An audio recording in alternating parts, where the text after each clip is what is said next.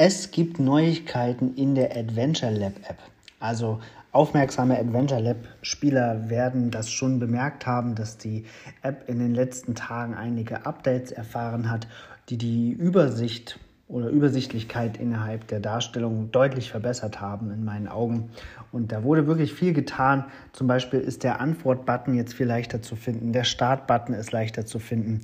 Die Übersicht der Stationen ist deutlich ähm, ja, klarer geworden. Es wird jetzt auch angezeigt, ob es ein äh, in Reihenfolge zu spielendes Adventure ist oder ein, wo man das frei entscheiden kann.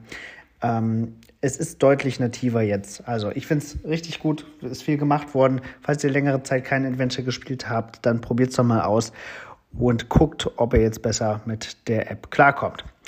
Dann gibt es Neuigkeiten zum GIF-Event ähm, gibt es einen Blogartikel, der einige Fakten aus dem diesjährigen GIF-Umfeld bereithält, der aber auch erklärt, dass GIF, das Geocaching International Film Festival, nächstes Jahr eine Pause machen wird und erst 2023 zurückkehrt. Den Artikel verlinke ich euch ebenfalls, den Artikel ähm, zu den Adventure Lab Neuerungen, wo alt und neu verglichen wird, findet ihr alles in den Show Notes.